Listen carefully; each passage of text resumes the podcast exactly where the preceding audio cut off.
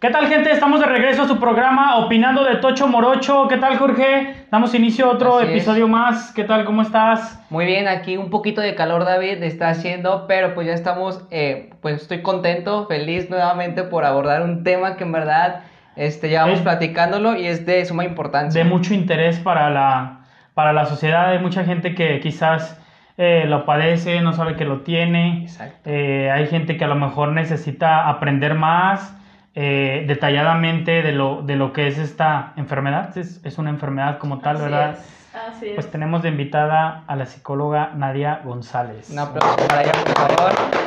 Muy bien. ¿Cómo se encuentra? ¿Cómo se siente? ¿Está un poco nerviosa? Estoy más bien agradecida por la invitación, ¿verdad? Y pues muy entusiasmada para participar el día de hoy en su programa. Muchísimas gracias por tomarlo en cuenta. Por ahí nos comentaron de, de usted que es una muy buena terapeuta, muy buena psicóloga y trata temas en especial de depresión, es lo que, lo que nos trata. Por ahí nos interesa aprender mucho acerca de la depresión, eh, saber más, que la gente que nos está viendo nos ha pedido este tema, nos está pidiendo consejos, recomendaciones, qué se debe hacer cuando una persona así, porque el simple hecho a lo mejor uno no de padecerla, pero de tener una persona cerca a uno que lo padece.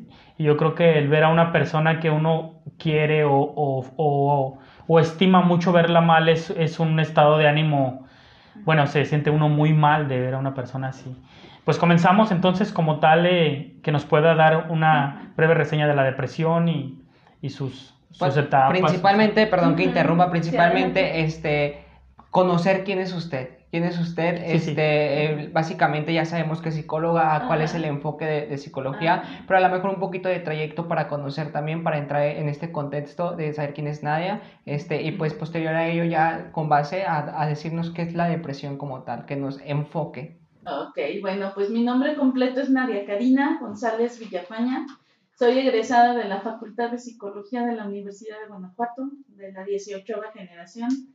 Eh, terminé mi carrera en el 99 y me titulé en el 2000, ¿sí? Entonces estamos hablando de 22 años, que se Ya dicen fácil, pero en los que pues ha habido de todo, ¿verdad? Claro. Y de todo me refiero a que siempre mi interés o mi enfoque fue la clínica. La clínica es el área que se dedica a la salud y a la enfermedad mental, ¿verdad? Entonces, obviamente los psicólogos, las psicólogas clínicas, pues diagnosticamos y también damos tratamiento. Eh, también podemos trabajar en la parte preventiva, ¿sí? Eh, de todo lo que se refiere a la salud mental, ¿sí? Por eso la depresión, pues es un tema de salud mental. En la Universidad de Guanajuato el enfoque es dinámico, si bien no soy psicoanalista, porque también esa es una confusión.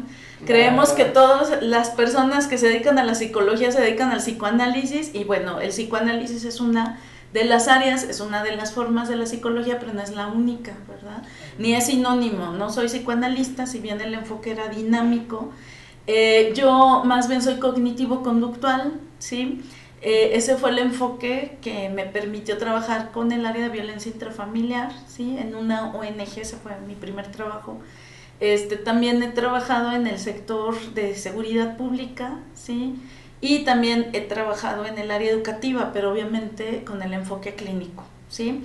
Es decir, eh, mm, te puede llegar o hay alumnos que tienen algún problema de bajo rendimiento escolar o una situación escolar y pues no necesariamente tiene que ser por el aspecto pedagógico, ¿sí? Claro. Sino que también la parte clínica es muy importante, ¿no? Porque el rendimiento escolar pues se puede reducir a un aspecto de salud mental, a la dinámica familiar, ¿no? Eh, de hecho, hablando del tema, pues se tiene el concepto de que un niño un adolescente no se puede deprimir, por ejemplo, ¿no? Entonces, esa puede ser una de las causas de bajo rendimiento escolar, por eso es importante también en el sector educativo el área clínica, ¿no?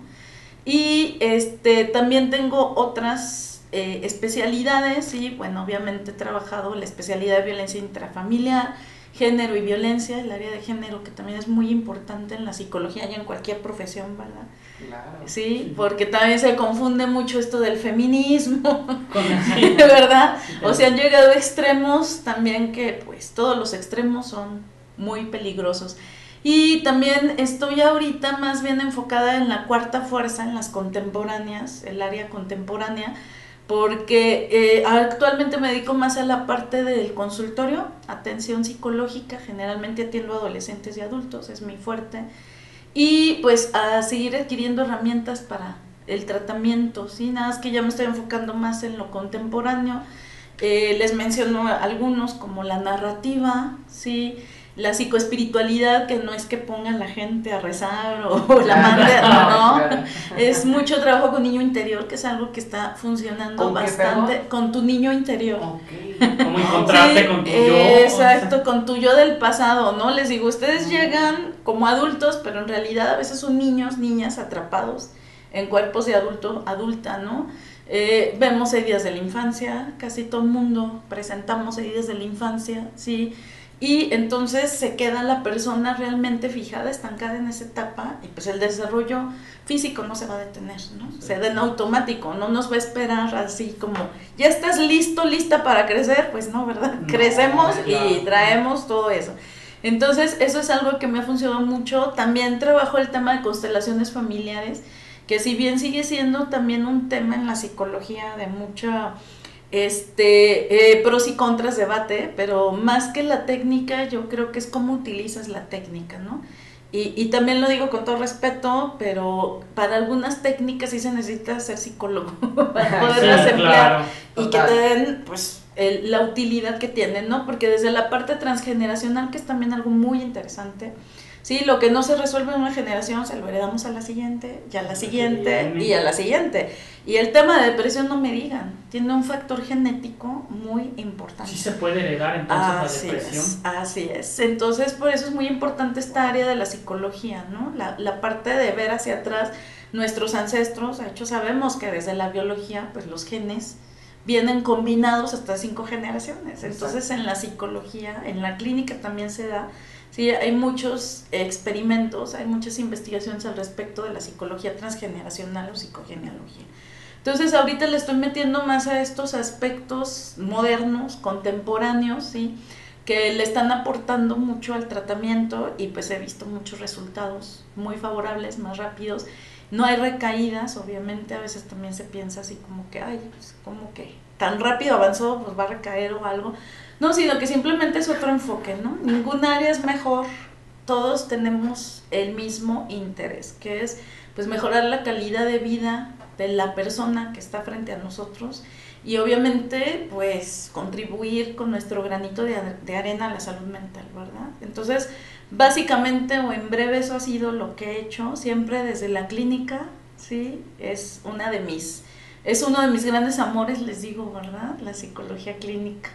Y estar frente a paciente, pues es de las cosas que más amo y disfruto.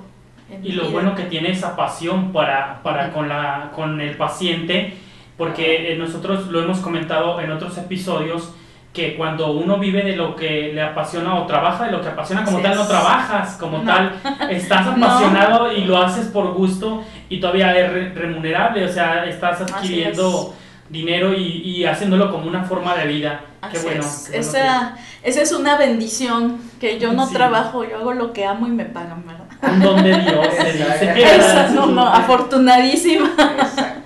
y pues tocando el tema del día de hoy, eh, casi siempre pensamos que la depresión es un estado de ánimo, que la depresión es algo transitorio. De hecho, es difícil que alguien sea diagnosticado de forma oportuna, ¿no?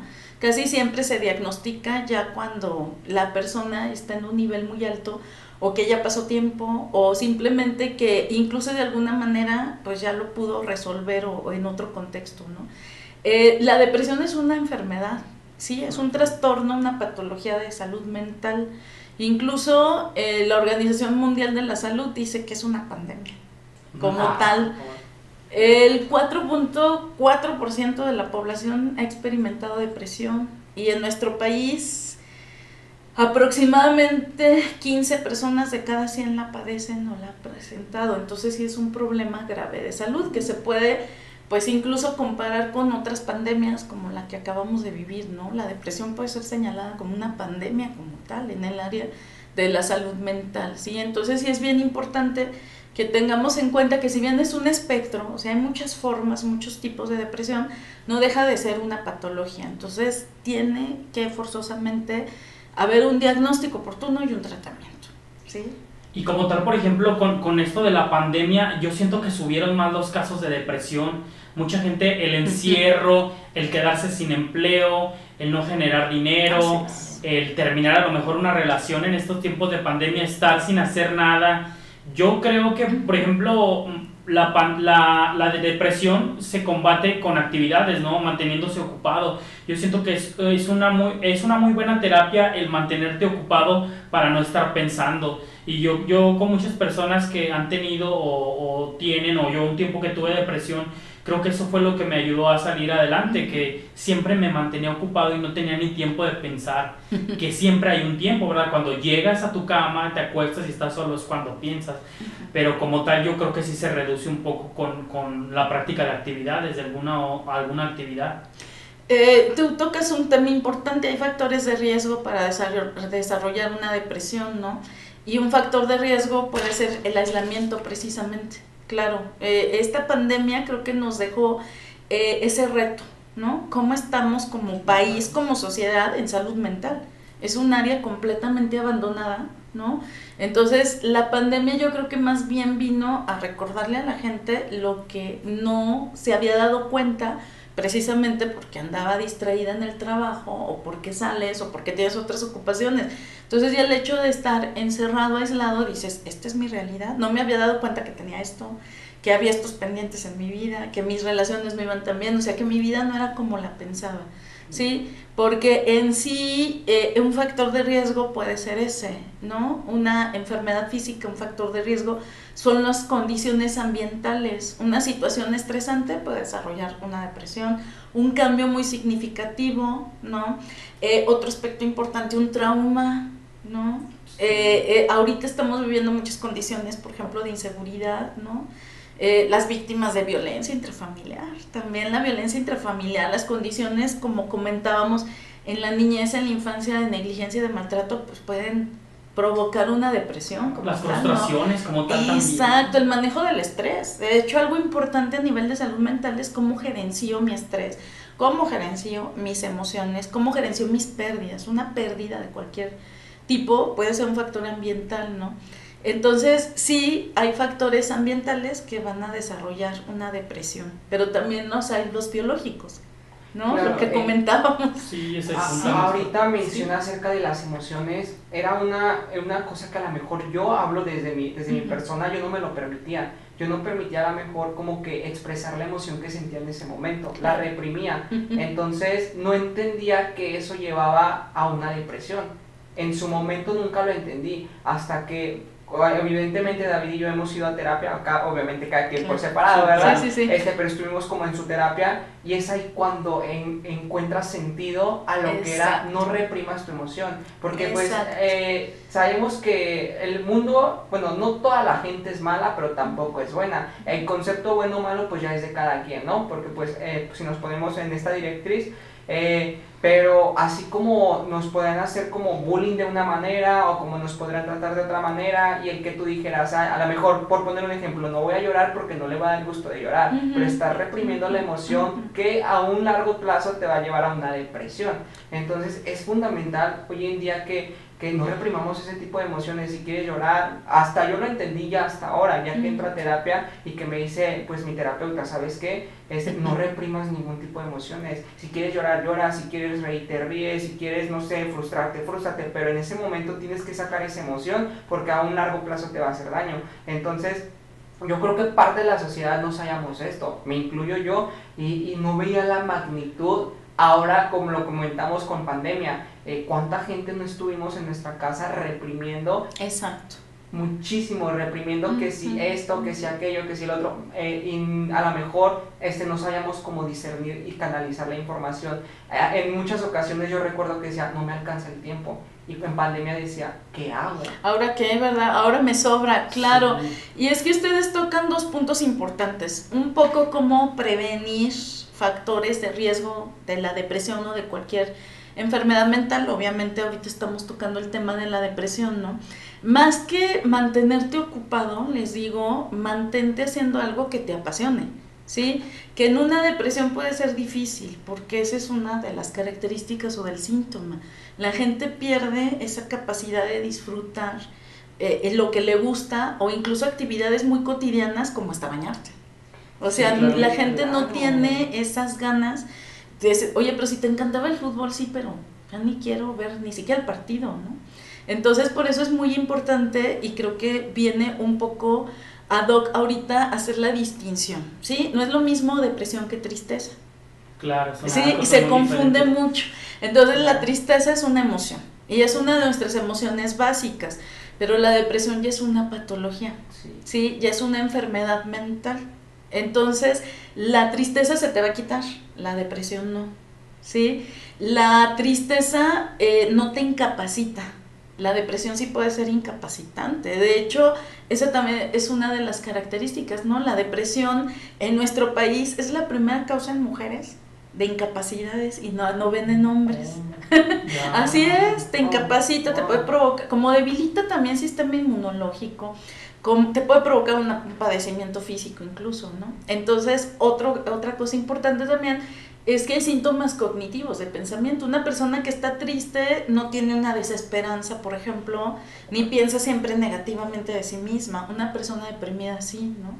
En la tristeza, pues vas a tener esperanza en el futuro, vas a decir, bueno, hoy estoy triste, pero pues, al rato se me quita, ¿no? O sea, eh, la persona deprimida no, o sea, dice, esto no se me va a quitar, porque sigue siendo algo persistente, sigue siendo algo continuo, y la tristeza, pues al final del día va y viene, ¿no? Entonces creo que también eso es importante considerar que no lo confundamos, pero como tú bien comentas y hablando de esto, de las especialidades o de mi preparación, eh, nuestro sistema machista, patriarcal, pues obviamente al hombre no se le permite o se le anula esta parte emocional, ¿verdad? Se la cortamos. El hombre debe ser fuerte. el hombre debe tener carácter fuerte, ¿no? Y, y no debes de llorar, exacto, o no debes de expresar lo que sientes. De hecho, a veces eso pues provoca muchas alteraciones en las relaciones de pareja, por ejemplo, o en general en las relaciones interpersonales, incluso en la relación contigo mismo.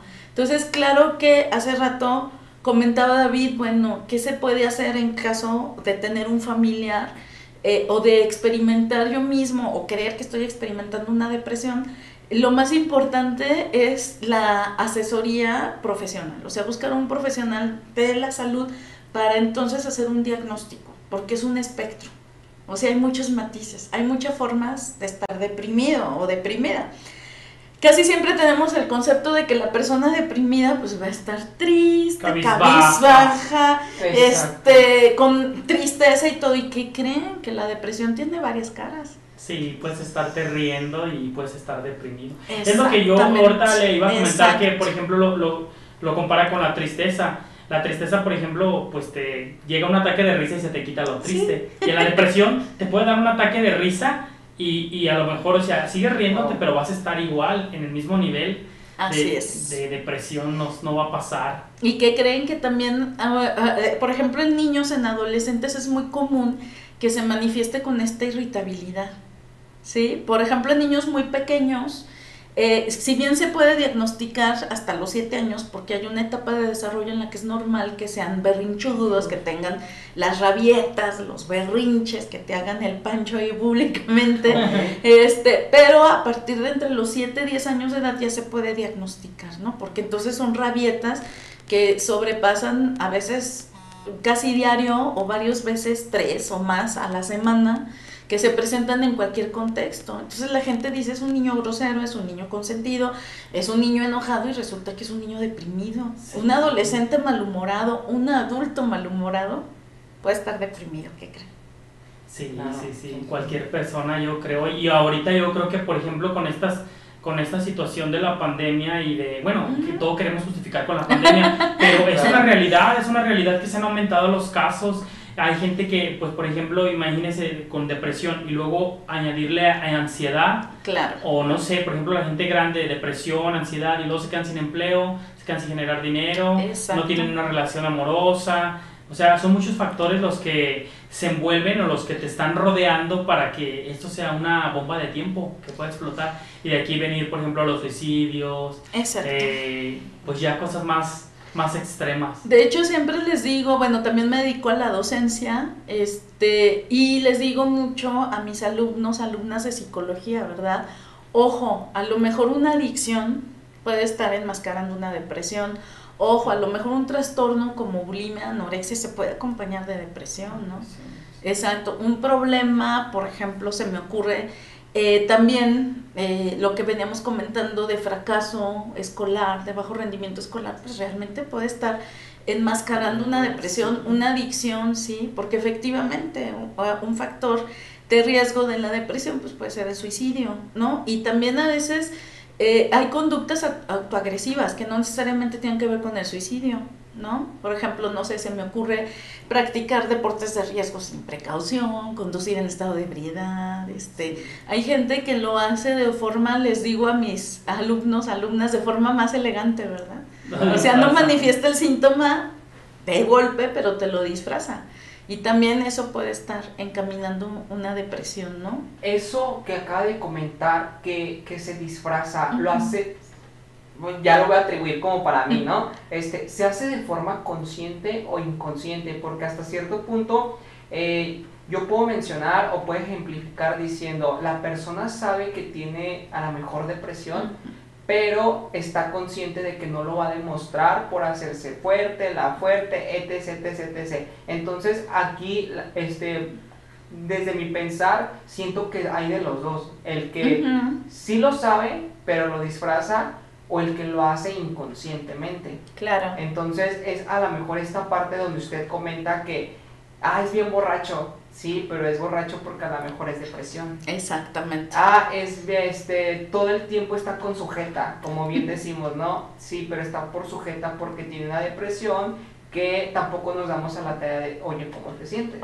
Exacto. Este, somos muy buenos para criticar, pero no somos buenos para decirle, oye, ¿cómo te sientes? Oye, aquí estoy yo, platícame o algo, ¿no? Este, y no es por a lo mejor por ser chismoso, pero yo vuelvo a mente, y es que una vez que uno entra a terapia, este, cambia muchísimo. Eh, eh, y lo platicamos, y lo platico con él y lo platico con amigos, es como de, cambiamos y a todo el mundo dice, acude terapia, ¿eh? O sea, no está nada mal. Este, no está nada mal y, y, es lo que mencionábamos en estos últimos episodios, es que hay que normalizar, hay que normalizar, porque la verdad, te para mí fue de, Jorge estaba bien perdidísimo. O sea, estaba súper perdido que no, no encontraba camino. Según yo, mi camino estaba firme, estaba en una de las etapas buenas, bla, bla, bla, y resulta que no, ni era ni mi mejor etapa, ni la estaba pasando bien, ni esto ni aquello, y eran cuestiones que yo disfrazaba consciente o inconscientemente, la verdad. Claro, es que son las dos cosas. Eh, de hecho, les digo, si bien no soy psicoanalista, pero eh, la psico, el psicoanálisis es un clásico en la psicología, ¿no? Eh, y sí, son las dos partes. Hay factores inconscientes y obviamente también hay factores pues muy conscientes, ¿sí? Aquí hace rato preguntaba, por ejemplo, David, bueno, ¿y qué hago si un familiar está padeciendo depresión? ¿Cómo lo ayudo? ¿Qué? Creo que aquí lo más importante es teniéndole paciencia. Y por favor, no les echen porras a la gente. Nada de que tú puedes y bueno, vas a salir de Échale ganas. Exacto, no, ay, bañate, come, o sea, no, es que realmente eh, de buenas intenciones no vamos a, a, a, solucionar la cosa. La cosa es la psicoterapia. De hecho, es un tratamiento que tiene que haber independientemente del tipo de depresión porque el tratamiento tiene que ver mucho con el diagnóstico, qué tipo de depresión es, cuáles son tus antecedentes familiares, personales, ¿sí? Pero de entrada tiene que haber una psicoterapia. A veces también me dice la gente, ya estoy tomando antidepresivos, perfectísimo, pero también toma psicoterapia. El antidepresivo va a actuar a nivel físico, te va a modular la serotonina, que es el principal neurotransmisor, los neurotransmisores son las sustancias que maneja nuestro cerebro, ¿sí? Y que nos hacen manifestar a nivel físico, pues también esta parte emocional y la serotonina es uno de ellos, porque regula el sueño, la alimentación, el estado emocional. Si se baja mucho, entonces la persona es un factor genético, biológico de la depresión, ¿no? Entonces, obviamente que claro que hay que darle su eh, Prozac, su sertralina, Pero tú comentaste algo muy importante, incluso yo también es mi eslogan, les digo, ve a terapia, no, aunque no vayas conmigo, pero ve, o sea, no es que vengas conmigo o que quiera tener más pacientes, ¿no? Es que vayan, por favor, porque el medicamento además va a reforzar tu psicoterapia y tu psicoterapia va a reforzar tu medicamento. De hecho, a veces incluso puede estar indicadas actividades pedagógicas, recreativas, actividades como terapia familiar, sí. Sí, claro, porque debe de ser muy interdisciplinario el tratamiento y entonces la psicoterapia además te va a ayudar a cambiar los síntomas, por ejemplo, cognitivos. Esto que decimos, si pienso mal de mí, pues equilibrar la balanza, ¿sí? No estar en esta polarización de que todo está mal, sino empezar a ver también que todo está bien, que todo es dual, ¿verdad? Estoy bien y estoy mal. Este, a lo que tú comentabas, este reencuentro, a ver mis carencias afectivas, a ver mis necesidades afectivas, a ver mis heridas de la infancia. ¿Sí? Que le están echando ahí más leña al fuego a mi depresión o mi familia. Si ya mi familia es depresiva, pues las estadísticas no mienten, ¿verdad? Tengo una predisposición hasta del 40% más de desarrollar una depresión, ¿sí? Y algunos autores, desde mi corriente, la cognitivo-conductual, dicen que además pues también es mucho este aprendizaje, ¿verdad? Si yo veo que mi mamá resolvía así esa situación, pues yo voy a pensar en automático que así se resuelve la situación, ¿no? Entonces se va haciendo una mezcla, un cóctel de varios factores, ¿no? Más lo que comentamos, nos cae una pandemia para la cual no estábamos preparados en ningún aspecto, mucho menos en salud mental. Entonces, si bien tú dices, no es que nos agarremos, es que yo creo que la pandemia fue como un espejo que nos dijo, miren lo que está pasando. Un salpicón de agua. Exacto, de, a ver, en dónde estás, en dónde estamos como sociedad, ¿no? Fue como el destapar la coladera y que salieran todo, ¿verdad? Sí. Y, y, y por eso yo digo, sí, está bien, qué padre la pandemia, pero ¿y las pandemias de salud mental, como la depresión, cuándo las vamos a atender? ¿Es una pandemia? Sí, claro. Es una pandemia también, o sea, hay muchísima gente, imagínense, 15 personas deprimidas, o sea, estamos hablando de cuánto. Es que, por ejemplo, aquí en México no, atienden los problemas hasta que ya lo ven bien demasiado extremo. Necesitaría haber, yo creo, unos 2.000 suicidios diarios para que el gobierno diga, ah, caray, este, ¿qué pasó? ¿Se están suicidando? o necesitaría que, que, que, pasaran estas cosas como, no necesariamente como un suicidio, pero pues cosas como usted dice, a lo mejor un deporte extremo sin cuidado, a lo mejor, no sé, salir a caminar sin que te fijes si te atropellen cosas así para que aquí aquí en México siempre hasta que se ahoga el niño tapan el pozo. Siempre ha sido. Aquí nunca ha habido ni prevención del delito ni ningún tipo de prevención. Bueno, prevención verdad claro. ningún tipo de prevención ni secundaria ni primaria ni de ninguna. Y este ya lo dejan ya hasta que el asunto ya está demasiado grave. Ah, a ver ahora sí vamos a tratarlo. Pero pues qué pasa que a veces ya no hay ya no hay mucho que hacer Sí, por ejemplo, si hablamos de una depresión postparto, sí, claro. Eh, eh, ¿dónde está el factor preventivo, no? O sea, si ya la, la, mujer ha estado deprimida o en su familia hay depresión, entonces seguramente después del embarazo pues puede desarrollar una depresión postparto, ¿no?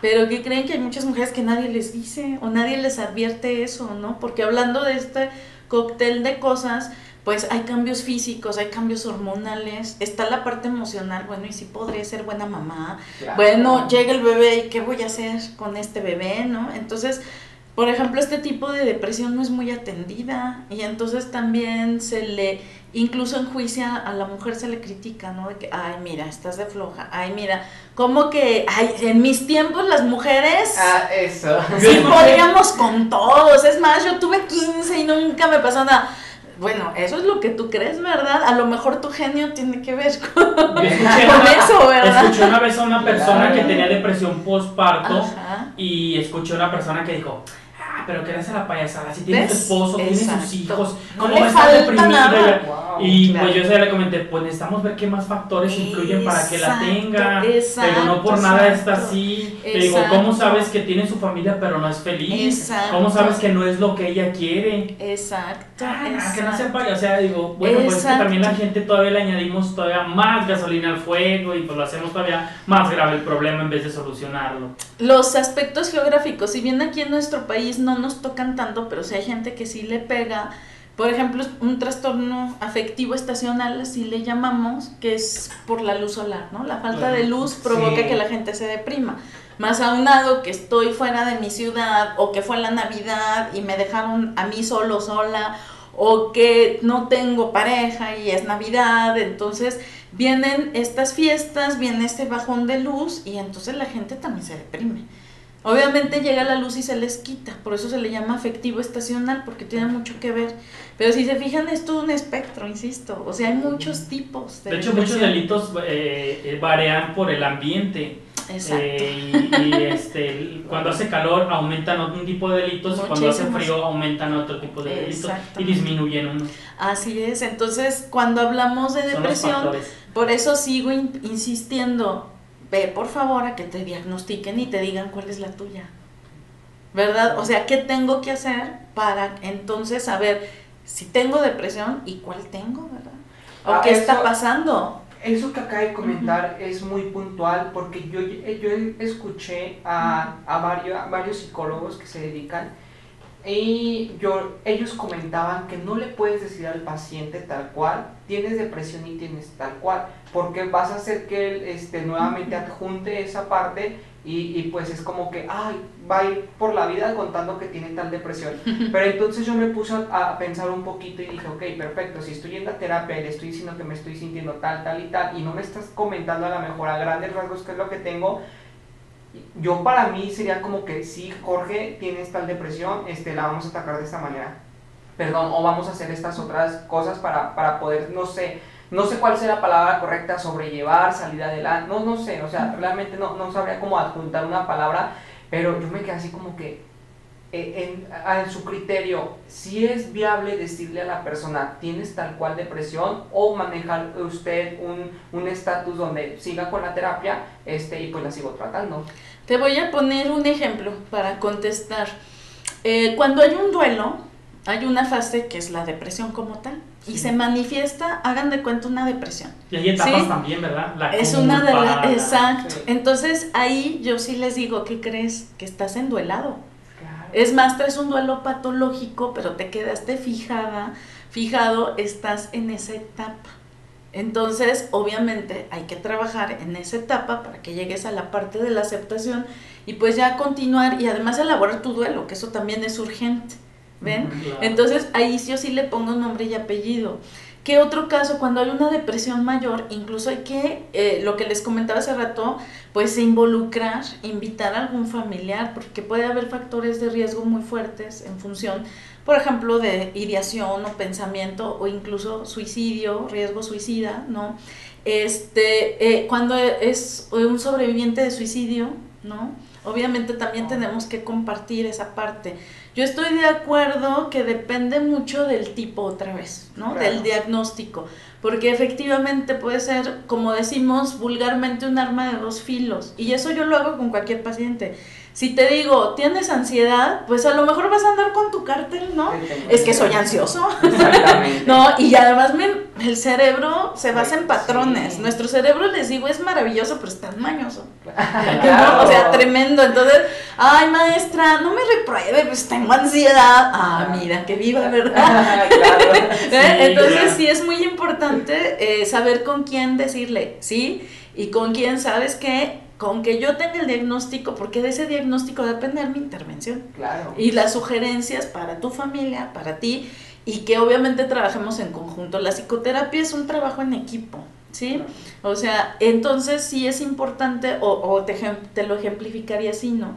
Porque incluso me ha tocado que, que dicen, es que me dieron antidepresivos, les digo, pero si acabas de perder a alguien muy importante, no, pues es un duelo, o sea, no, no te mediques, ese es a valor mexicano, o sea, es tu duelo. Si tú me dijeras, hace 10 años perdí a la persona y sigo igual, pues ahí entonces es otro abordaje, ¿verdad? Pero Claro. acabas de perder a un ser querido muy significativo para ti, llámese el quien Y como sea. tal no se supera, ¿no? Entonces- Creo que eso nada más se aprende a vivir con entonces- el dolor, ¿no? Puedes llegar a la fase de aceptación, Aceptación, claro que sí, sí, sí, sí. Eh, les digo, una herida emocional es como eh, el hoyito que te hacen, pero entonces, ¿qué hacemos? Pues lo rellenamos, ¿verdad? Claro. Y después ya resanando, hasta pintamos, le ponemos un cuadrito, exacto, ¿no? Claro. Sí, sí, sí. Hay cosas que a lo mejor no vas a poder olvidar, pero sí las puedes aceptar o puedes cambiar tu pensamiento, tu sentir respecto al hecho. Y eso automáticamente va a cambiar tu conducta. Que es cuando hablamos, por ejemplo, de una depresión menor, ¿no? Cuando hablamos de una depresión que tiene que ver con esta fase de duelo, ¿sí? Cuando hablamos de la depresión postparto.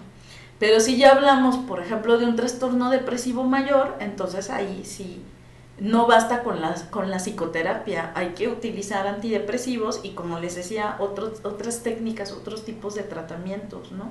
Como por ejemplo una terapia familiar, sí, es que esa además ya es persistente, ya tiene varios años, más de dos años en el que la persona se manifiesta con todo, toda la sintomatología, también por eso se confunde mucho con otros trastornos, ¿no? Porque hay trastornos del sueño, la persona no duerme o duerme mucho, hay trastornos de la alimentación, comen mucho, no comen, ¿sí? Eh, lo que les comentaba, se les olvidan las cosas, no puedo poner atención, no tengo un buen desempeño en mis responsabilidades, ¿no? Puedo tener autoagresiones, conductas de riesgo, Distraídos. Mm, se- muy desatentos, exacto, mucha distracción. Eh, esta pérdida o esta capacidad, de hecho mucha gente a veces me lo ha dicho después de- de- del tratamiento, dice, es que sabes qué, qué bonito, es, ahora sí que qué bonito es lo bonito, ¿verdad? Qué bonito se siente sentirte bien, hacía tanto que, es más, como comentabas hace rato, mm, Jorge, ni cuenta me daba que estaba tan triste. Claro. O sea, ella estaba tan acostumbrado a estar triste que no detectaba Ya otra cosa.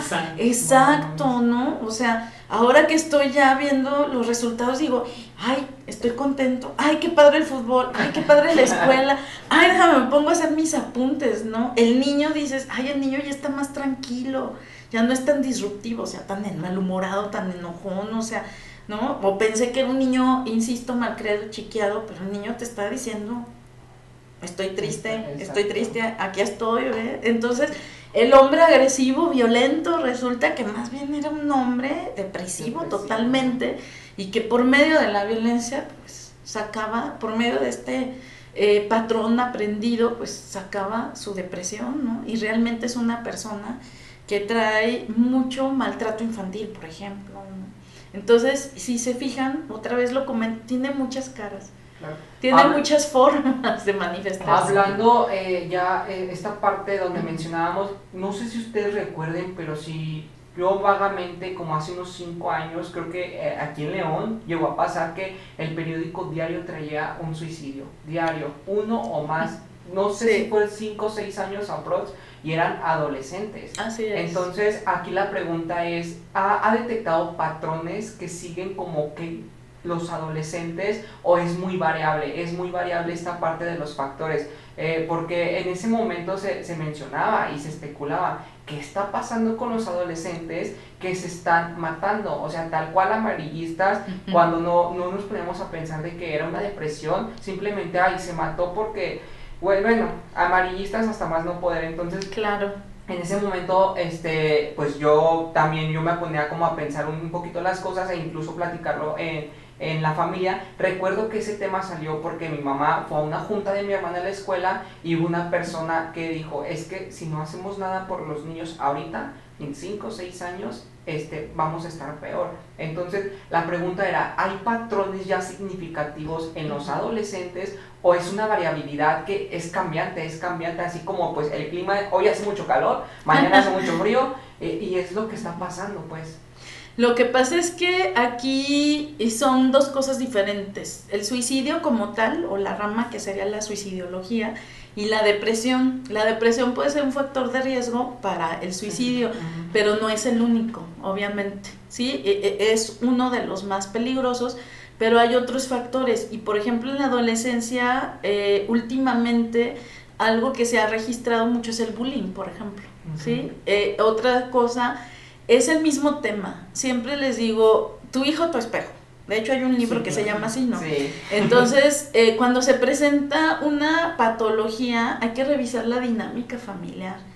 Eh, eh, Eso es lo más importante. O sea, si el adolescente se suicidó o, o tiene, claro que te va dejando eh, huellitas, claro que sí hay patrones, claro que sí hay formas de detectarlo, Pero creo que aquí lo más importante es otra vez lo que tocábamos. A veces menospreciamos, minimizamos el síntoma. Decimos, ay, es que es bien enojón, ay, es que no se quiere bañar, ay, es que no quiere comer. Sí, pero ¿qué está pasando? Si juntas el que no se quiere bañar, que no quiere comer, que está de genio, pues entonces tu hijo tiene algo, tu hija tiene algo. Y a veces como papá, como mamá, pues, y lo digo con todo respeto, no se tiene esa responsabilidad, ¿verdad? De decir, oye, pues, ¿qué está pasando? ¿No? O sea, ¿por qué está así? O no, o, o por qué eh, no se le está quitando, ¿sí? O porque de repente iba muy bien en la escuela y bajó, o, o, o, era el desastre de la escuela y ahora es un alma de Dios, ¿no? Porque estas también alteraciones, estos cambios así como muy abruptos, pueden ser uno, ya sea una de las señales. ¿verdad? Exacto, ¿no? Les digo, estar al pendiente de, de qué comió, qué está comiendo, ¿no? De que, por qué se está mordiendo las uñas, ¿no? Hay gente que me dice, es que yo cuando era niño, pues les decía que estaba triste y me decían, ay, incluso hay memes en Facebook, ¿no? Que dicen, este, oye mamá, quiero ir al psicólogo y que dice la mamá, no, ¿para qué si tú no tienes nada? ¿no? no sé si los han visto.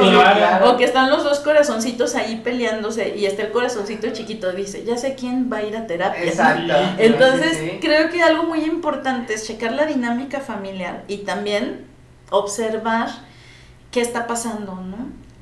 O sea, Aquí hay dos cosas importantes. Si la persona está deprimida como papá como mamá, pues difícilmente va a poder detectar o hacerse cargo de sus hijos y de sus hijas, ¿no? Eh, y también, eh, eh, como comentas, pues a veces es este... recuerdo que lo dice Hilda Macchiori, este reproche social, ¿no?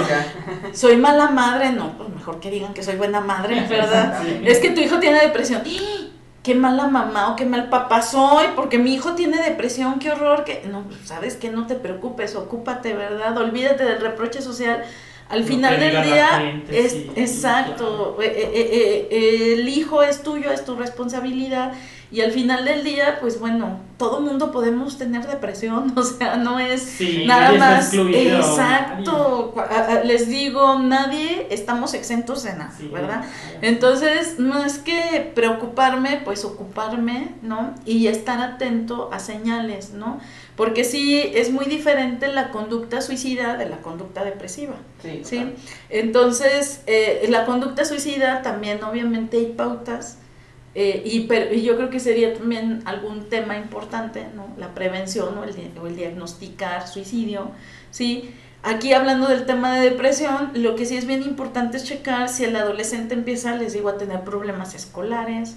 Sí, a la adolescencia a veces la, la dificultad de diagnosticar las patologías es porque el síndrome normal de la adolescencia como tal pues va al parejo de la patología.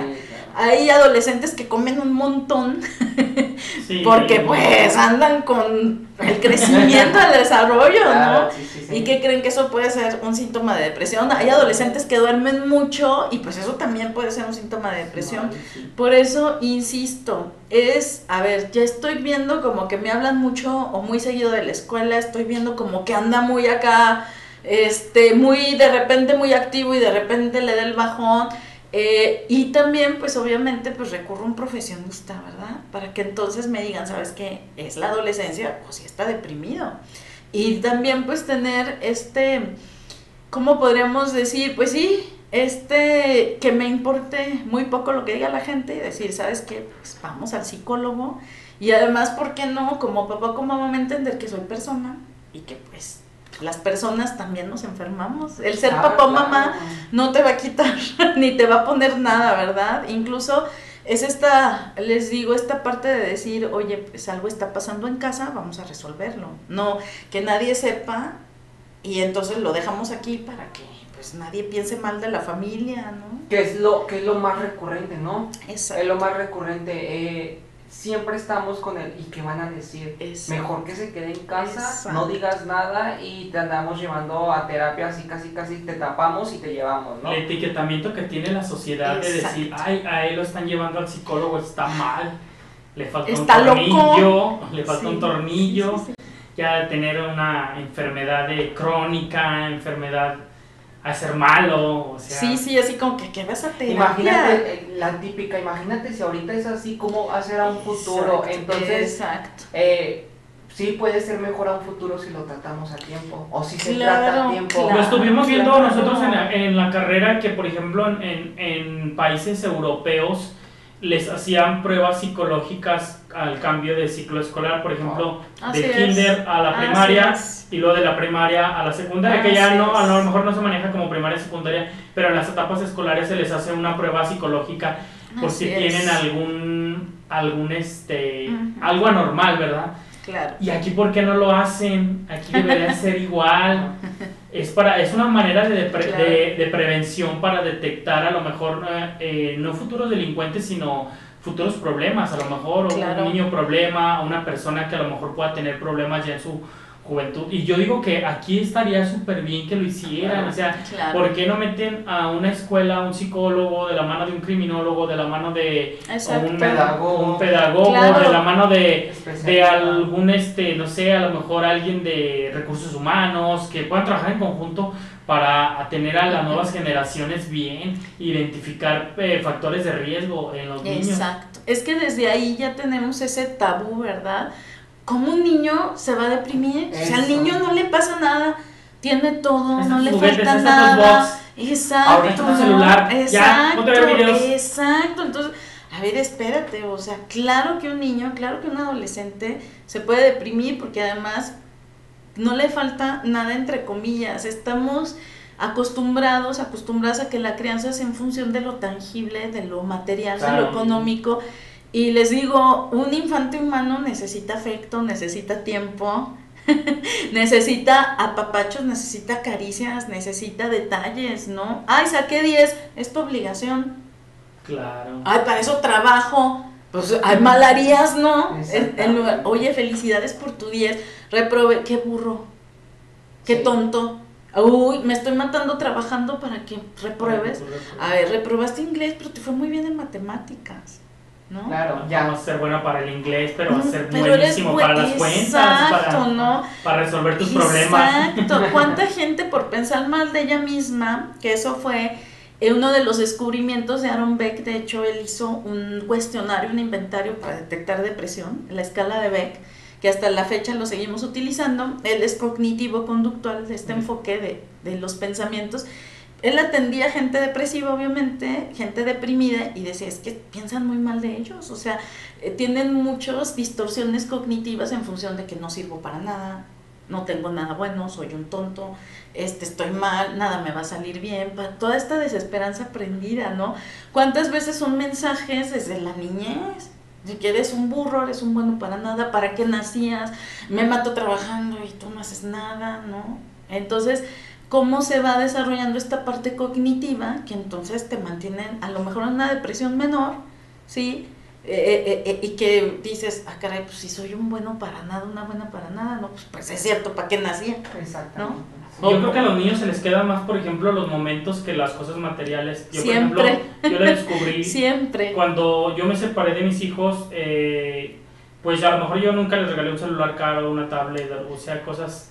Pero por ejemplo, un paseo, una vez recuerdo muy bien que Exacto. eh, estábamos ahí caminando por el centro y compramos una pizza y nos sentamos en una banquita a comernos la pizza y, y, eh, compramos refresco y Sí, vasitos. sí, sí. Y recuerdo que siempre que pasamos por ese lugar, mi hijo me decía, ¿sí te acuerdas, papi, cuando venimos aquí a comernos la pizza? Y, y nos la pasamos muy a gusto. En cambio, nunca me va a decir, ¿sí te acuerdas que me compraste una tablet? O sea, esas cosas no te Exacto. las van a resaltar. Y yo Exacto. creo que si la, la sociedad o, o en general eh, empezamos a regalarles momentos a los hijos en vez de cosas materiales, yo creo que cambiaría toda la situación. O sea, muchos lugares, y, y- y se lo puedo yo comentar, y ellos me pueden decir, mis hijos, cuando pasan por algún lugar se acuerdan, venimos aquí a hacer esto, y lo pasamos. Y a veces no hay necesidad de gastar mucho. Y uno piensa de que, ay, pues te voy a regalar un iPhone y ya me va a querer muchísimo, o ya me lo gané a mi hijo cuando no es correcto. Exactamente. Y, y este también puede ser un factor de riesgo para desarrollar una depresión. Claro, ¿no? claro. Una herida muy fuerte de abandono o esta negligencia afectiva, ¿no? Eh, eh, Lo que comentábamos hace un momento, no le puedo poner ni siquiera nombre a mi emoción. O no llores. El clásico Claro. no llores, ¿verdad? También. No llores. o se cae y levántate, no te pasó nada. O aplaudimos, o aplaudimos, ¿no? Bravo. Ah, no, antes se caían y se los madreaban todavía. Todavía, exacto, ¿para qué se cae, no? Entonces, Exacto. si se fijan, además, un trastorno o una patología de salud mental se va entretejiendo, efectivamente, ¿no? Eh, eh, eh, desafortunadamente, como comentamos, la gente ya llega a, a la terapia cuando ya está condicionado eh, eh, por la escuela, para el trabajo, o simplemente cuando ya tocó fondo, como decimos, vulgar coloquialmente, ¿verdad? Es que ya toqué fondo. O cuando me lo piden como un requisito obligatorio para algo, ¿sí? Eh, la psicoterapia debería de ser, si yo ya estoy viendo que mi familiar presenta estos tipos de síntomas, ¿no? Y que por más que le digo que le eche ganas, y que No por más que lo llevo a la deportiva, y que por más que le compro, eh, no funciona, pues entonces ya es tiempo de pedir ayuda. Que creo que esa también es la parte de decir, no pasa nada si pides ayuda. Todo mundo en algún momento necesitamos ayuda, ¿no? Claro, eh, No podemos con todo ni tendremos por qué. Exacto, eh, esta parte que mencionaba hace rato de donde está el niño y que, ah, reprobaste, qué burro, que esto. eh, yo, yo en algún momento escuché a un padre de familia que él, des- él le preguntaba, más bien que le decía a, su hija que le platicara su día a día, que no, Claro. ha- que no hacía preguntas como por, por poner un ejemplo, eh, esta pared sí es verde, ¿verdad? Eh, ¿Sí o no? Eh, era- tu respuesta era sí o no y era corta, como la limitabas. Eh, ¿Cómo te la pasaste hoy? Bien. Eh, ¿Qué hiciste? Eh, jugué con mis amigas. Eh, sin embargo, dice, si yo llego y yo le digo, a ver, platícame, entraste a las 8, ¿qué pasó? Y ya empieza como que... Más la- detalladamente. Exactamente, ya empieza como que a detallar el día a día la niña, y eh, bueno, a mí me lo platica, la ya me empezaba a detallar cuando antes yo no me daba cuenta de eso. La Así ce- es. Y era muy berrinchuda, era muy esto, era muy aquello. Ahora que yo le estoy poniendo un poco más de atención, empieza a cambiar. Entonces es ahí donde se dan cuenta, pero cuando, Claro. cuando vamos a terapia, cuando esto, cuando el otro. Entonces sí nos hace falta muchísimo como sociedad todavía alimentar esta parte. Así es. Y para no confundir, ¿verdad? Para no hacer sentir todavía peor a la persona. De por sí ya tiene una enfermedad y la hacemos sentir peor, ¿no? O sea, eh, eh, ya la enfermedad como tal ya provoca que la gente se sienta mal, que no tenga ganas ni de pararse. Claro, sí. Y todavía le decimos que le eche ganas, o todavía le decimos que es una floja, pues gracias, A-. Aquí, aquí sí quiero recalcar y yo creo que porque yo a lo a lo mejor yo sí lo he cometido. Que, que yo veo a la persona pero no me doy cuenta que una depresión, pues échale ganas, te va a ir bien. Entonces, ¿cuál es, Después nos la. ¿cuál es la forma correcta que nosotros ya estamos identificando? ¿Cuál es la forma correcta de, de nosotros a lo mejor apoyar a esta persona? Porque ya vimos que un échale ganas, un, todo va a estar bien, No. no va a funcionar. Entonces, la pregunta es, ¿cuál es la forma correcta de que si nosotros estamos viendo a lo mejor estos factores, eh, poder a- apoyar a la, a la persona? Obvio, también este, no vamos a llegar como de, ay, sí, mira, vamos a ir al psicólogo. No, porque también hay que esperar a la contraparte a ver cuál es su respuesta. Sí puede sugerir que ingrese a un tratamiento, ¿sí? O sea, para que entonces tengamos claro qué es lo que tiene, otra vez, qué tipo de depresión, para entonces sugerir el tratamiento más adecuado para la persona. Sí le puede sugerir el tratamiento, pero también creo que aquí es muy importante es apoyar en su proceso, ¿sí? ¿Y a qué me refiero a apoyar? Pues a lo mejor te acompaño a tu cita, a lo mejor eh, te recomiendo con alguien, ¿no? Eh, mm, te escucho, pero no te doy como que consejos, sino más bien eh, les digo sobre todo en estas cuestiones de depresiones menores o de depresiones por duelo o, o esto que comentábamos, ¿no? Eh, escucha, consíguete un par de orejas, les digo. ¿Sí? Ah, ¿A qué me refiero? Ese, ese término ya lo voy a registrar. Eh, consíguete un par de orejas, me refiero a alguien que te escuche. ¿Sí? Y simplemente que te escuche. No sabemos escuchar. Siempre estamos eh, eh, viendo para contestar, ¿no? ¿no? No sabemos escuchar, entonces el que yo escuche a alguien le proporciona también un- una forma de, en un primer momento, ojo, no que le solucione el problema, pero por lo menos se desahoga, ¿sí? O por lo menos se escucha también a la persona y dice, ah, caray, pues mira lo que estoy diciendo, ¿verdad? O lo que me estoy diciendo, ¿no? Eh, si de plano no te consigues un par de orejas, también le podemos sugerir a la gente que escriba. Hablando de esto de la técnica narrativa, es un poco esto que comentabas de, de las etiquetas y de la importancia de la palabra oral o escrita. Entonces puedo sugerirle a la persona que haga un diario o que simplemente por medio de un dibujo libre de garabatos o de la escritura, este, marque o plasme ahí cómo se está sintiendo, ¿verdad? O lo que significa la depresión para esa persona. Entonces, las mejores formas de ayudar son esas, o sea, te traigo unas crayolas, te traigo las hojas, ¿no? Eh, te acompaño a comer, pero no estoy come, come. Ay, no has comido, no, o sea, te acompaño a comer, no me siento contigo a comer, ¿no? Este, te acompaño en tu cita, no sé, se me ocurre que a lo mejor le queda muy lejos y tiene que tomar dos camiones o no sé, entonces yo te acompaño, ¿no? Lo que comentábamos, si hay riesgo de su integridad física, eh, por ejemplo, una depresión psicótica, y con psicótica me refiero, ese sí es la verdadera locura. A veces decimos que la gente está loca y les digo, no saben ni lo que están diciendo. Porque un psicótico sí ya perdió el contacto con la realidad y que creen que hay depresiones en las cuales sí se pueden presentar delirios y alucinaciones. ¿Sí?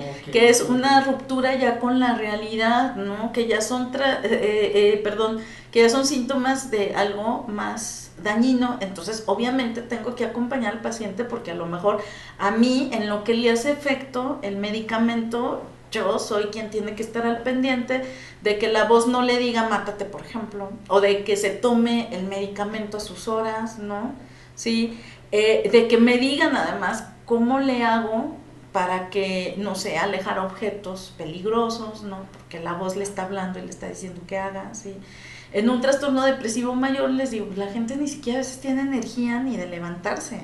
Entonces, no sé, mira, eh, eh, una vez me comentaban, no, pues le estoy llevando el desayuno a la cama, ahorita por mientras. el medicamento más o menos puede tardar entre una semana y hasta un mes en hacer efecto bien. Entonces, mientras le llevo su desayuno, ¿no? A la cama, o sea, como que este tipo de, de actividades ya te prendí el boiler, pero no estoy, ya bañate, ya bañate, sino un proceso más de acompañamiento, de apoyo, de paciencia sobre todo, de comprensión y de guardar, de no estar echando porras ni diciéndote qué hagas ni dándote consejitos, sino más bien díganme, incluso para eso también manejamos en psicología algo que se llama el enfoque psicoeducativo, o sea, yo te voy explicando qué necesito o, en qué necesito apoyo con el paciente como familiar o como amistad, ¿no? Entonces creamos esa red de apoyo y así, exactamente, que era lo que hace rato comentábamos, ¿sí? Eh, a veces es necesario un enfoque de, de, psicoterapia familiar también y entonces todavía ya me va quedando más claro como cuál es mi rol o qué puedo hacer por mi ser querido, ¿verdad? Pero creo que aquí lo más importante, sigo insistiendo, es que la asesoría sea profesional, ¿verdad? Que me digan que, en qué puedo contribuir o a lo mejor si no puedo contribuir, ¿no? Insisto, por ejemplo, si estamos hablando de un duelo o de algo muy geográfico como esto, o de algo muy, por ejemplo, en las mujeres, ¿no? A, veces hay esta parte del síndrome premenstrual que realmente puede pegar bastante cada mes, ¿no? Y, y la chica se pone o sea, llora de todo, no puede hacer sus actividades cotidianas.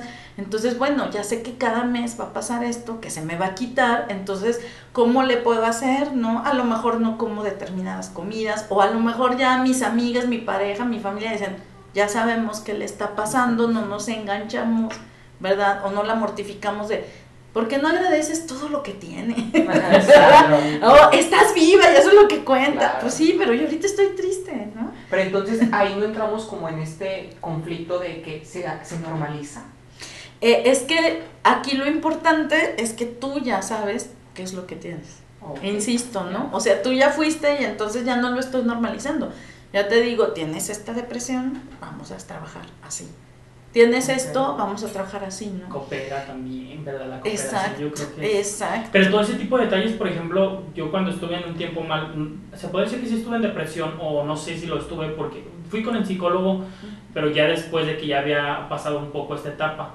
Y yo cuando estaba en esa etapa que estaba demasiado mal, eh, yo tenía una amiga, eh, ella falleció, ya no vive, y cuando esos detallitos así como de me hablaba y me decía, ¿Dónde andas? No, pues por este lado. Ahorita pasas a la casa. Es que, no, ahorita pasas, por favor. Y pasaba yo y ya me tenía unos tacos al vapor o una coca o un pan o algo así de, ten, te lo compré, mira, para que almorcemos. O vente, vamos a almorzar unas quesadillas. Y así, esos detalles yo creo que sirven muchísimo. ¿Verdad que sí? Porque En ese tiempo, por ejemplo, a mí no me daba mucha hambre, yo enflaqueé un poco y no me daba mucha hambre. No, o sea, la comida yo la veía y es como que... ay, No comía. querías, claro. Y baja uno un buen de peso.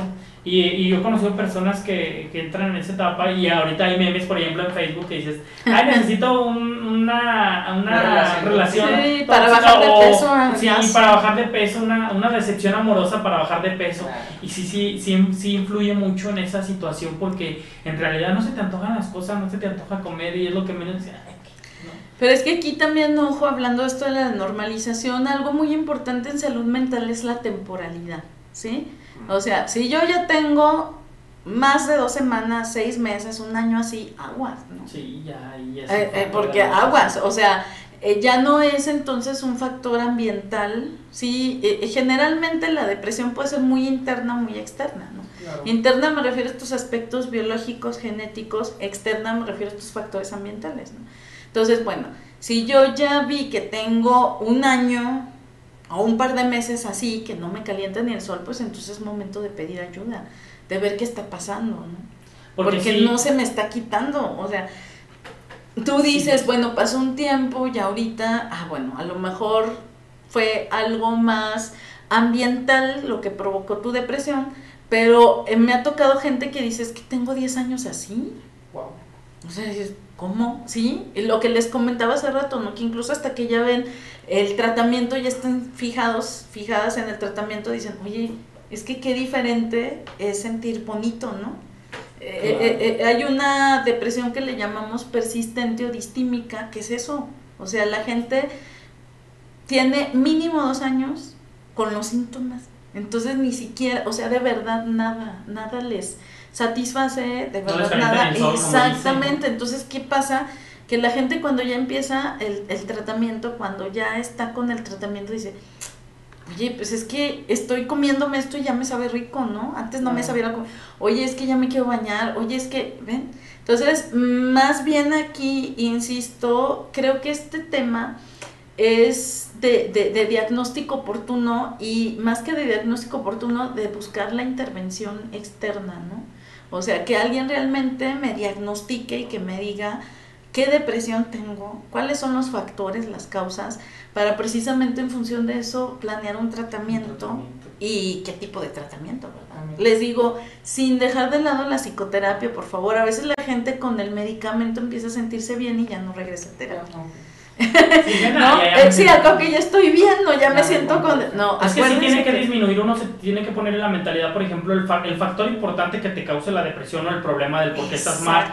Exacto. Me decía un amigo, lo tengo muy marcado, que ese día me lo dijo, mira, hoy vas a pensar mil veces en ese problema y vas a estar mil veces mal por ese asunto, y pero mañana van a ser 999 y pasado mañana 998 y así. Tiene que disminuir. Sí, y si no disminuye, Ya ojo, entonces ya ahí ya ojo, es- exacto, porque la tristeza se te quita, sí, claro. la tristeza disminuye, una depresión puede ir aumentando, aumentando, aumentando, ¿no? Entonces ya. Y además es perdón muy persistente. Eh, eh, eh, el estado de ánimo es así, les digo, no, no vas a ver una fluctuación. De hecho, a veces la gente me dice, es que ahora me fue bien, ahora me fue mal. Les digo, qué bueno, porque cuando nada más te va bien o cuando nada más te va mal, aguas, aguas. O sea, tenemos que tener estos altibajos, la vida, todo es Claro, dual. Es una balanza, es una balanza, la vida es una Claro, va a haber cosas buenas, va a haber cosas malas. Bueno. Entonces, si estás en nada más Y sería demasiado aburrido si nada más fuera por cosas buenas. Pues sería demasiado malo si fuera por Les digo, pues no sé, pero aguas, ¿verdad? Entonces, claro. exacto, ahí ya estamos hablando, ¿qué está pasando, no? El niño ya tiene 10 años y sigues deprimida, pues aguas, ¿no? Ya no es una depresión Sí, postparto, postparto, ya. ya se te convirtió en un trastorno depresivo, pues o sea, ¿no? O, o eh, con tu primer hijo no le experimentaste, pero con el segundo sí, pues hay que ver qué pasó, ¿no? ¿Por qué con el primero no y con el segundo sí? O ya tuviste de dos chamacos y con los dos, entonces con mayor razón, ¿ve? Ay, Que es lo que decimos, a veces eh, eh, esta parte de decir no pasa nada o se le va a quitar, ¿no? Siempre también otra frase que utilizo mucho es, oye, pues si no es gripa, ¿para que se te quite? Sí, Exactamente. claro. Entonces, ¿quién es quien te va a decir qué tienes y te le va a poner nombre y apellido si es necesario? El profesional de la salud mental. O sea, Y ya en base a eso, insisto, entonces ahora sí ya damos las recomendaciones del tratamiento. Todo esto que les comento es en función de que ya se hizo la intervención. Entonces yo ya te estoy dando sugerencias para tu ser querido, para tu amigo, para tu pareja, para tu papá, para tu mamá. Pero la terapia se sigue llevando, se está tomando el medicamento si es necesario, se está llevando a cabo las dos cosas, la medicación y la psicoterapia. Ok, entonces ya cuando, cuando nombramos ya bueno, para empezar ni siquiera sabemos detectar que, que la persona a lo mejor tiene posible depresión, ¿no? Entonces, ya cuando, cuando es un trastorno, ya cuando eh, pasa o arrebasa este nivel de que ya no es una depresión, ya es un trastorno de, de la persona, se podría decir así. Eh, eh, más bien el nivel de depresión en el que se encuentra la persona y que se convierta ya en una patología como tal, primero es el tiempo, ¿sí? Más de un año, más de dos años, aproximadamente. En la distimia, les decía, la depresión persistente es más de dos años que presente la sintomatología. ¿sí? Ya para un trastorno depresivo mayor estamos hablando de dos semanas, un par de meses o hasta el año. ¿sí? Y se tiene que dar toda la sintomatología junta. Es decir, por ejemplo, se presenta lo que comentábamos, las alteraciones del sueño, las alteraciones en la alimentación, ¿sí? Se presenta esto que decimos, autoagresiones, conductas de riesgo, se presenta esta incapacidad para disfrutarlo. Hace rato lo que decíamos, me apasionaba X cosa y ahora ya, ya no, no, descuido en el aspecto físico, sí, en la higiene personal, puede haber, puede haber aislamiento social, ¿no? Puede haber ese bajón de energía, mucha gente te dice es que no tenía, o sea, no tenía energía realmente, o sea, no me creían que no me podía parar, pero no me podía parar, ¿no? Eh, este estado de ánimo que puede ser muy irritable, ojo, que puede ser muy maníaco, hace rato lo comentamos, y, y por maníaco me refiero a que la gente pareciera muy contenta, ¿sí? Pero está disfrazando, ¿no? O sea, es la careta, le estoy jugando al payaso, ¿no? Eh, o de plano sí estoy pues con un estado de ánimo bien triste, ¿no? Tristón, triste. triste, triste, o sea, ay, pues salió el sol, ay, pues está lloviendo, ay, pues eh, exacto, exacto. También algo muy importante lo que decíamos que pienso, la parte cognitiva, una desesperanza muy profunda. Esto no se va a arreglar, esto no va a cambiar, soy una persona que no sirve, eh, nadie me quiere, soy una persona tonta, ¿no? Eh, también está la parte cognitiva en el aspecto de que comentábamos olvidos, desatención, bloqueos, ¿no? Falta de memoria, se me olvidan las cosas, pero todo tiene que ir de la mano, ¿sí? Entonces, es un tema muy, amplio. Sí, amplio. Yo creo que necesitamos unos dos o tres capítulos. Yo creo que ya para ir cerrando el episodio, este algo más que nos quiera comentar, algo que le quiera decir a la gente que, que cree que tiene depresión o que, o que tiene alguna alerta por ahí que, que se sienta mal, algo que les quiera recomendar a los que nos están viendo. Si se están sintiendo identificados, identificadas con el tema, si ven alguno de los síntomas, si ven alguna de las señales, eh, pues eso, que recurran y no vayan, no conmigo. Les digo, no es comercial, no es gol, ¿verdad? Y siempre se lo digo a la gente. Si no quieres, exacto, si no quieres conmigo, está bien perfecto, pero ven, por favor. O sea, yo creo que aquí lo más importante es el tema que comentábamos, ¿no? O hacer prevención primaria, o sea, ¿para qué me espero? Si ya tengo la duda, salgo de la duda. Les digo, una psicoterapia no te va a hacer mal, al contrario, te va a hacer bien. No, prevención secundaria, si ya me estoy sintiendo identificado, identificada con el tema, si ya estoy viendo, ah, caray, de los que mencionó yo tengo tres, cuatro, cinco, pues entonces es momento de buscar ayuda y de entender que la psicoterapia no es para la gente loca. La gente loca de veras no sabe que está loca en primer lugar. Exacto. no lo sabe porque perdió la realidad. Exacto, ahí qué gacho, exactamente, ¿no? Pero les digo, las personas que no estamos locas, a veces pues no queremos aceptar la realidad o no queremos tener esa parte de pedir ayuda, ¿no? Entonces, aquí qué vamos a hacer? Pues simplemente pensar o decir, voy a pedir ayuda, voy a ver qué tengo, me saco de la duda y además les digo, si bien no, si, si bien, perdón, si mal no te hace, pues bien te va a hacer de entrada, ¿sí? Entonces creo que esa sería la principal recomendación y sobre todo, pues, eh, eh, agradecerles este espacio porque creo que los temas de salud mental totalmente eh, invisibles en nuestra sociedad, no le damos la importancia que tiene y creo que es momento de replantearnos, no solo con la pandemia, sino en general, pues cómo estamos en salud mental, que si bien es un intangible, eh, pues bueno, es algo que a la larga, eh, a la corto y al mediano plazo nos va a traer resultados y beneficios en toda nuestra vida. ¿Cómo la podemos encontrar en redes sociales para que la gente se, se contacte con usted? Psicología Clínica Sinergia, ¿sí? Ahí está mi página en Facebook, Instagram. También tenía un canal de, en YouTube que he tenido abandonado, ya no he hecho videos. Este, y este, pues sí, ahí estoy en redes sociales, Psicología Clínica Sinergia. Ok, muy bien. Pues muy, bien, muy bien, pues muchas gracias a todos los que nos siguieron en este episodio con con la psicóloga Nadia. Espero que se contacten con ella, que estuvo muy, muy padre. Muy interesante el episodio. Recuerden, Acuania, terapia, por favor, todos. Este, ya lo dijo la, la psicóloga, no justamente con ella, pero pues ahora sí que o busca tus orejas, que ya va a patentar esa, esa gran frase, ¿no? David, pues nada, agradecer, agradecer este espacio que nos brindó psicóloga, este, donde compartimos la verdad muchas cosas, aprendimos muchísimo, me llevo muchísimo David como cada episodio, y pues nada, sigan en sus redes sociales, eh, quien se siente identificado, contáctela, es muy buena, muy buenas recomendaciones que nos dieron de ella. Sería todo más para terminar, este, pues muchas gracias que nos siguen eh, viendo y, y sintonícenos en todos los canales eh, de YouTube, Facebook, Instagram, Spotify, Twitter y en TikTok también. Y pues ya saben que cuando lleguen a cualquier lugar, opinen de Tocho Morocho. Hasta la próxima. Bye.